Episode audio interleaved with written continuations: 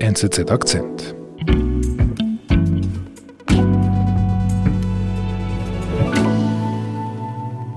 Welcome to the Audi press conference at the Shanghai Auto Show 2021. Shanghai Auto Show shaping up to be a battle. 2021 Shanghai Auto Show.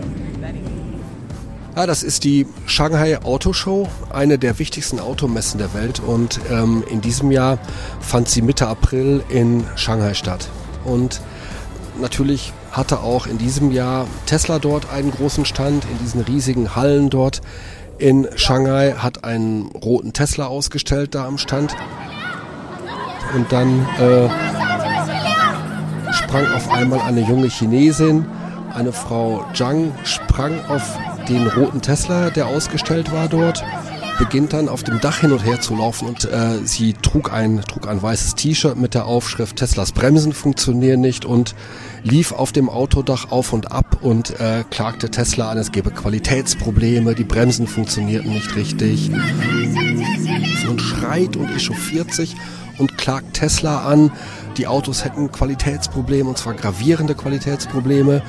Ähm, schnell kamen dann Leute von aus allen Richtungen angelaufen und begannen die ganze Szene zu filmen, bis dann schließlich Sicherheitskräfte kamen und die junge Dame dann mitgenommen haben.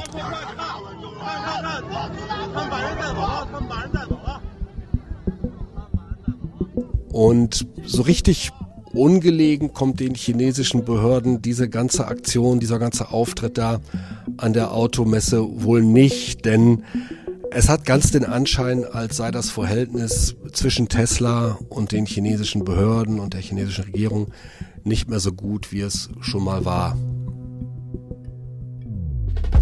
Ein Mädchen steigt auf ein Autodach und beschimpft Tesla. Eigentlich eine kleine, unbedeutende Aktion, aber eine Aktion, mit der Chinas Regierung nun mächtig Stimmung macht. Gegen Tesla und gegen Elon Musk. Was das alles soll, das erzählt Wirtschaftsredaktor Matthias Kamp. Matthias, wie kommst du eigentlich drauf, dass, wenn du sagst, dass diese Aktion Peking gefällt? Naja, was dann folgte nach diesem Auftritt der jungen Dame da an der Shanghai Auto Show war das, was in China dann oftmals folgt. Und zwar kamen dann die ersten Artikel in staatlichen Zeitungen, die Global Times, die Volkszeitung gehört dazu, das ist die größte, die wichtigste Parteizeitung, die dann eben ähm, dann begannen Front zu machen gegen Tesla. Da erschien dann Artikel, Tesla verhalte sich arrogant und respektiere den wichtigen chinesischen Konsumenten nicht ausreichend und müsse sich entschuldigen. Und parallel dazu ähm, brach sich eine Riesenwelle Bahn in sozialen Netzwerken, wo dann äh, chinesische Normalbürger dann diese Dame unterstützten und ihr Schützenhilfe gaben und ihr Recht gaben und sagten, ja, äh, Tesla behandelt sie falsch, Tesla hat Qualitätsprobleme. Also es war dann eine, eine, eine Riesenwelle, die folgte. Und wenn man weiß, dass in China vieles dann doch staatlich gesteuert ist, ähm, das, das fügt sich dann ziemlich schlüssig. Ist da überhaupt etwas dran? Das sind ja massive Vorwürfe. Also an den Vorwürfen des Mädchens, dass die Bremsen schadhaft waren, scheint, das zeigen zumindest die Daten, zunächst nichts dran zu sein. Also es lässt sich nicht beweisen. Mhm. Was heißt denn das? Also es sind staatliche Medien, die bringen das aber, diese Aussagen des Mädchens, ist das gewollt, ist das gelenkt? Naja, wenn man bedenkt, dass die Medien in China staatlich kontrolliert sind, zensiert sind, auch die sozialen Netzwerke zensiert sind, äh, muss man immer davon ausgehen, dass es zu einem hohen Maß staatlich gesteuert und gelenkt ist, ja. Mhm. Und wie kommt es, dass Tesla und China denn so auf Kriegsfuß sind? Waren die immer schon so, standen die immer schon so im, im Clinch? Hello everyone. Uh, thank you for having us here. Uh, Nein, das waren sie eben nicht. Ja, also wenn man da mal zurückblickt, wie alles angefangen hat äh, dort für Elon Musk in China, ja. and uh, we think with the resources here that we can build the Shanghai Gigafactory in record time. And, uh, and, and we're looking forward to hopefully having some initial production of the Model 3. Es war eine eine Riesenaktion, als dann der Entschluss gefasst worden war und man sich einig geworden war, dass Elon Musk in Shanghai eine Gigafactory bauen darf. Ohne lokalen Partner. Erster Hersteller aus dem Ausland, der keinen Joint Venture Partner braucht. Staatliche günstige Kredite bekommen. In kürzester Zeit ist diese Riesenfabrik da vor den Toren Shanghais aufgezogen worden. Äh, nach zwölf Monaten ähm, rollte da schon das erste Auto, nämlich Ende 2019, Anfang 2020 dort vom Band. Ja, also ein Riesending.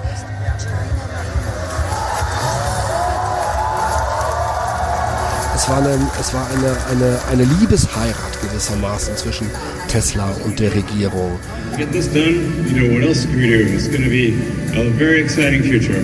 Uh, Man wollte Tesla, hat sie hofiert, hat den Elon Musk wirklich mit vielen Incentives gelockt. Man hat dem Elon Musk gewissermaßen den roten Teppich dort ausgerollt.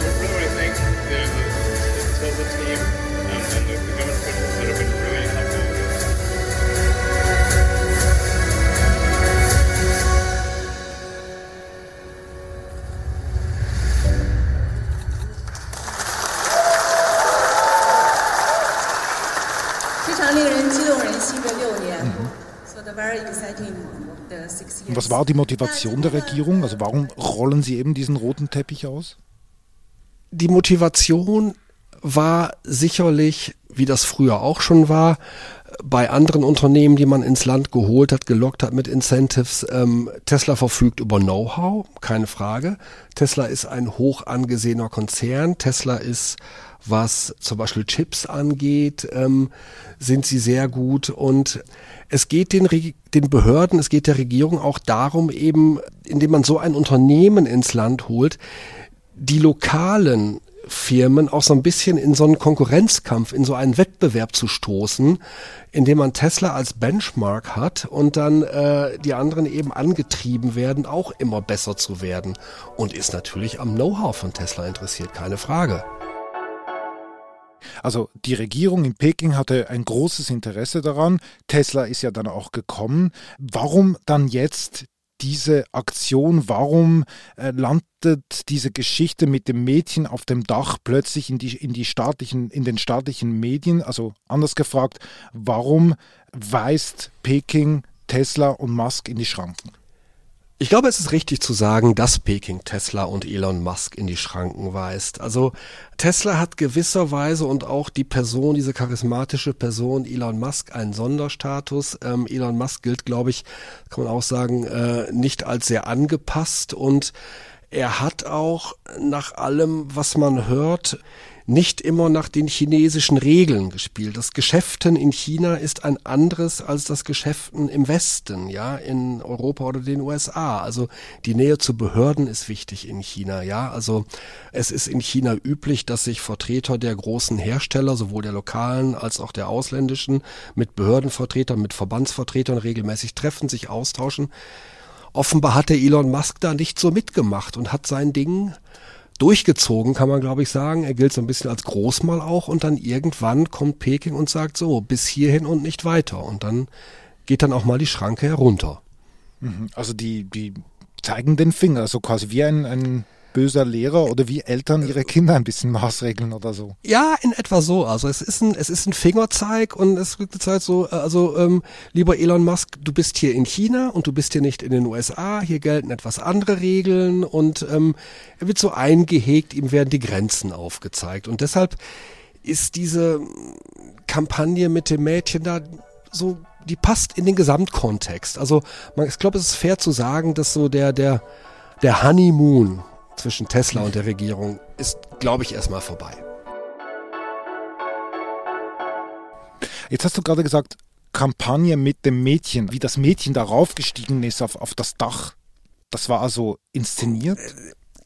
Man kann es nicht belegen, man kann es sicherlich nicht belegen. Es gibt Mutmaßungen, es hat sich laut einem Agenturbericht eine Tesla-Mitarbeiterin, eine chinesische Tesla-Mitarbeiterin geäußert und naja, vieldeutig gefragt, ähm, ob die das wohl so aus freien Stücken gemacht hat. Also naja, und dann aus meiner Erfahrung mit China dass so eine junge Frau ganz alleine für sich entscheidet, da auf so einer wichtigen Automesse, wo auch ähm, sehr viel Politik zugegen ist, chinesische Politiker, die großen äh, chinesischen Bosse sich da gewissermaßen die Klinken dann für sich entscheidet, ich spring da auf ein Tesla-Fahrzeug. Also wenn das denn so war, dann würde ich sagen, sehr, sehr mutig, aber es wäre sehr, sehr mutig.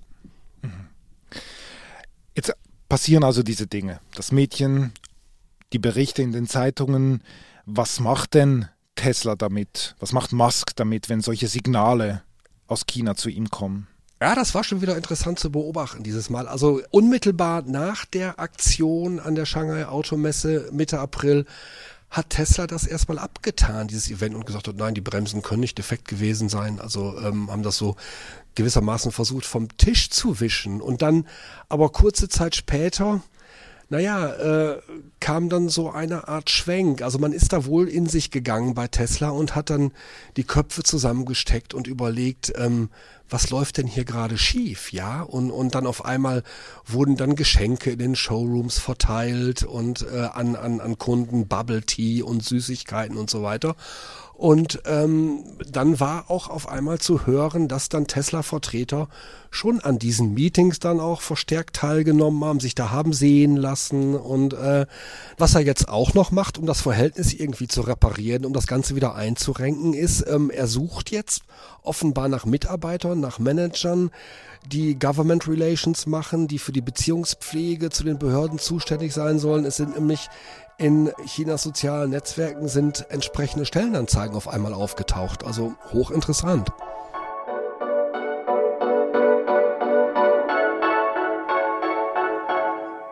Also Elon Musk hat irgendwie seine Lektion gelernt. Elon Musk hat glaube ich, ein Stück weit seine Lektion gelernt. Ja, China ist ein enorm wichtiger Markt für Tesla. Ja, es ist der größte Markt für Elektroautos, also ein Anteil von 41 Prozent. Ähm, hat, hat China ähm, an, an allen verkauft Elektroautos, ja. Und ähm, Tesla erzielt ein Viertel seines Umsatzes in China, hat da im vergangenen Jahr 300.000 Autos verkauft. Der ist ein enorm wichtiger Markt, ja. Und ähm, Deswegen ist es wohl so, äh, kann man sagen, dass der Elon Musk ein Stück weit seine Lektion gelernt hat und versucht jetzt da eben auch Schadensbegrenzung zu betreiben, ja. Aber irgendwie passt das nicht ganz so ins Bild. Also Elon Musk gibt sich ja gerne als Rebell. Er ist ja irgendwie auch einer, also wenn ich noch an seinen Joint denke, den er in einem Podcast geraucht hat, leider nicht bei uns, aber er hat ihn geraucht. Ähm, äh, äh, wieso passt er sich da an? vermutlich ist der Druck doch zu groß, ja. Also Tesla braucht diesen chinesischen Markt und braucht auch diese Fertigung in Shanghai, um auch weltweit erfolgreich zu sein. Ähm, die Gigafactory in Shanghai ist auch ein Konzept, um die hohen Produktionskosten und am Ende dann ja auch den, den hohen Verkaufspreis eines Teslas ein Stück weit herunterzubringen und so dann global wettbewerbsfähiger zu werden, indem man dann äh, etwas preisgünstigere Autos verkaufen kann. Also China ist ein Schlüsselfaktor in der gesamten Geschäftsstrategie Teslas. Mhm es muss in China klappen, ja. Es muss in China klappen und es wird auch, es wird die nächsten Jahre nicht ganz einfach werden. Das nächste große Thema wird autonomes Fahren sein. Chinesische Hersteller in Zusammenarbeit mit dem Staat versuchen da eigene Standards zu setzen bei autonomem Fahren, ja. Und ähm, da muss ein Tesla mitspielen, ja. Und Tesla spielt das Spiel mit. Ja, so ist das. Tesla spielt jetzt das Spiel mit in China.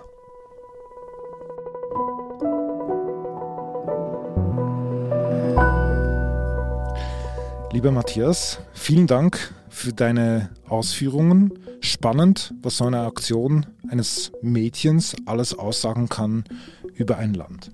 Liebe Grüße. Ich danke euch, liebe Grüße an euch auch, ja.